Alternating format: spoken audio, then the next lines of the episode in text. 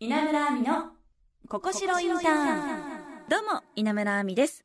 稲村亜美のここしろインターン。この番組は、就活やインターンシップ制度のトピックを中心に、学生や企業の方が知りたい情報を、私、稲村亜美がピックアップをし、お届けします。学生と企業の架け橋になりたい、そんな番組です。今週もゲストに、HR クラウド株式会社執行役員、岩本正美さんをお迎えし、いろいろなお話を伺います。稲村亜美のここしろインターン。HR クラウドさんでもインターンシップを行ってるんですか？あはい。このインターンシップを取り入れたっていうのは何か理由があるんでしょうか？そうですね。まあもともとそのうちのうーん、まあ、成し遂げたい明日の仕事は楽しみの中を作るでミスマッチをなくしたいっていうところに、まあ、乗っかってるっていうのもあるんですけれども、はい。正直ですね今の、まあ、早い時期に、えー学生さんと接触をしても学生さんまだこう、方向性が決まってない子が多いんですうね。んまあまだねちょっと早いですもんね、はい、でまあなんで学生さんにぜひちょっとお伝えしたいところとしては、なんかこう企業にエントリーするとしたら、はい。ちゃんとした理由がないといけないのかなみたいな。えもしかすると思ってる方がいるかもしれません、ええ。あの決まってなくていいです。あのおおむね企業さんに関しては、えはい。早くの例えば今からでいくと24卒もう24卒のこう採用就活が動き始めるんですけども、はい。夏に大体インターンシップっていうのが大体行われ始めるんですが、はいこの時期の学生さんはあのきっと方向性決まってないだろうなっていうのを分かってる人事の方が多いです。ああ企業さん側としても。はい、なのでなんとなくここに興味を持ったのでなのでちょっとチャレンジしてみようかなと思いましたっていうはい。言い口で全然いいんですよ。ええでインターンを通してあこういったやりがいがあるんだ。これは自分に向いているないや自分に向いていないなっていうのをそこのインターンを通して見つけてい、えーってくれればいいのでなのでえーあの立ち止まっているのであれば、はい。もうあのなんか自分の中でなんとなく興味が出たっていうのを、えーベースにもう叩いてみて、えーはい。もらっていいかなと思います。ええまあ、このインターンシップなんですが企業さん側のメリットっていうのは何かあるんでしょうか？はい、企業はもちろん、えー正社員として入社していただく前に、はいまあ、お見合いみたいなもんですね。その、えー期間中にあこういう真面目な部分もあればこういったお茶目な部分があるんだなみたいなええ。性格を一緒に過ごす中で企業様もこう、まあ、見ることができたり、はい。学生さんに関しても、えーあこういう人たちがいて、えーちょっとこう怖くてあの喋りかけにくいけども実際喋りかけてもらったらめちゃくちゃ優しい人だったみたいな、はい。そういった部分っていうのも一緒に過ごす中で、えー長期のインターンシップなどの期間中に、ええー醸成されるものかなと思うので、えはい。結果それがあると入った後にこんなはずじゃなかったとか、ええ。この人めちゃくちゃしんどいみたいな、うん。合わないみたいなっていうのが インターンシップがあると、えーなくせるので、はい。そういった意味では企業様に関しても、えーインターンシップを行っていただいた方がえ手間というか、工数はかかるんですけども実際の入社直後のやっぱり辞めますみたいな、はい。部分っていうのは、えー防げるかなと。ああまあ入ってきたのにやめられたらね。あもうみたいな感じになっちゃいますもんね。いや結構あの知り合いの人事の方々でも多いんですけども、今まで、えーまあ、えーエントリーから説明会とか、まあ、インターン面談含めて面接含めて、半年以上学生さんとこう接してきた中で、えあの一緒に頑張ろうなってはい。言ってた子が、入社直後に「すいません辞めます」って、まあ、言ってくるだけまだマシなんえですけどはい。スッていなくなった時には、はいあの担当の方々皆さん本当今までのこの時間な何だったんだってものすごいこうショックを。落ち込みますね、はい。過去のこう放送でもお伝えさせていただきましたが、はい。えー今、えー入社して6割の方が学生さんたちが新入社員の方々が、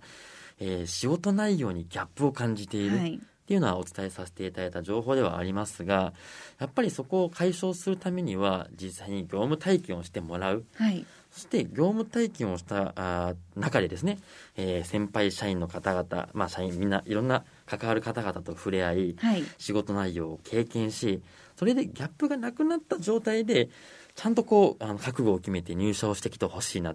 でそれが成し遂げられるのが、はい。ある意味インターンシップっていう期間かなと思ってます。これまであのインターンシップ導入してないけど取り入れたい企業もあるかと思いますがこれっていうのは簡単なんでしょうか？導入をすることは正直ですね、難しいです。あ難しいんですねこれが、えーいきなり100点を目指そうとするのが難しいっていう今、実はやらしい回答の仕方だったんですけれども、はいは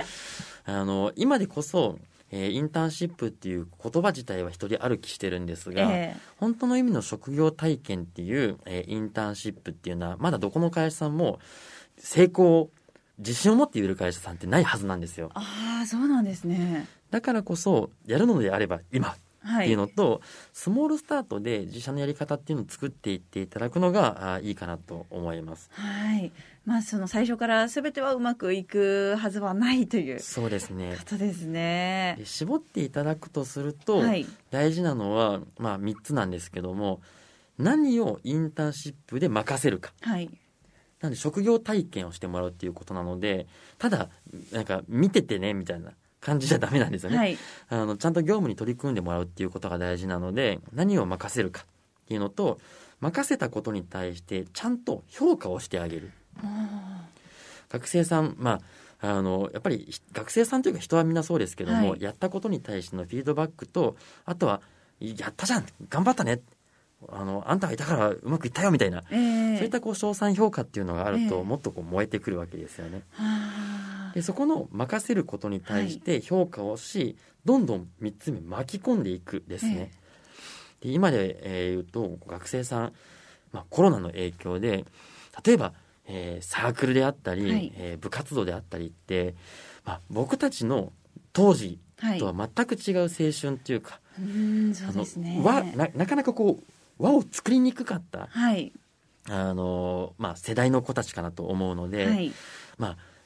いっそのこと社会人に自社という輪に入れてあげる。はいそうすることによって、あ、なんかその一緒に働くって一緒に過ごすってやっぱりいいなっていうのを感じてもらうっていうのが、やっぱり大事なポイントかなと思います。はい、まあ、この HR クラウドではそんな導入や導入後のお手伝いもされるんですか？はい。あの、今、その我々の管理くんっていうサービスが、はいもう600社ほどの企業様が、えーご利用いただいているんですけども、はいその企業様で、えーうまくいっている会社様もあれば、うまくいっていなくて、えー工夫されて、えーうまくいっていらっしゃる、はい。えー企業様もこういろいろあるんですね。はい。でそういった企業様の中の要素っていうのを、えー我々の、えー社内にこうノウハウ蓄積されてくるものですから、はその情報をもとにじゃあ御社でこういったことをやっていきたいのであればこういうやり方どうですか？みたいな、えーアドバイスをもちろん、えー利用企業様にさせていただいています。はい。で通常のその業務プラスアルファあの学生さんのフォローとかはい。にやっていこうとするとただでさえこう少数生の、えーまあ、人事の皆様はい。えー業務方で、えー忙しい人事さらに忙しくなっちゃうみたいな。うんでここでまああのそんな中でもこう自分が必ずやんなきゃいけないことと自分じゃなくてもいい業務ってあるはずなんですね。はいでその自分じゃなくてもいい業務これを、まあ、ノンコア業務って呼んでますけども、はいを、まあ、我々の管理君の方で、えーまあ、削減させていただきでよりクリエイティブなことだったり、えーあなたがやんなきゃいけないこと人事がやんなきゃいけないことっていうのに、えー時間を避けるようにすることっていうので管理君が、えー大活躍なわけですね。ああすごいですね、まあ、企業さんにも寄り添った形で、そうですね。やられてるんですねはい。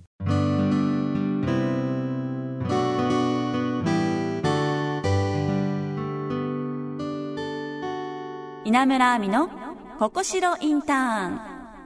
稲村亜美のここしろインターン今回は HR クラウド岩本雅美さんに HR クラウドのインターンシップ制度について伺いました。まあこのね、インターンシップ制度っていうのはね、先週もたくさんお聞きしましたが、まあ企業さんのメリットもちゃんとあるってことで、まあ学生さんもですし、企業さんもね、まあウィンウィンの関係で、まあどっちもプラスのことが多い方が嬉しいので、まあこれからもインターンシップ制度について、まあいろんなね、あの、仕組みがあると思うので、私も勉強していきたいと思います。HR クラウド岩本さんには来週も登場していただきます。番組ではあなたからのメッセージをお待ちしています。これから就活を始める学生の方のお悩みなど、就活やインターンシップについて、ここが知りたいという質問、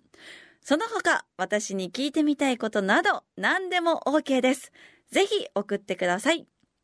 アドレスは、ここしろ、アットマーク、jocr.jp。そして番組ツイッターやホームページもありますので、フォローやツイート、チェックお願いします。私もツイッター、インスタグラムなどなどやってますので、そちらもぜひチェックしていただけると嬉しいです。それではまた来週。ここまでのお相手は稲村亜美でした。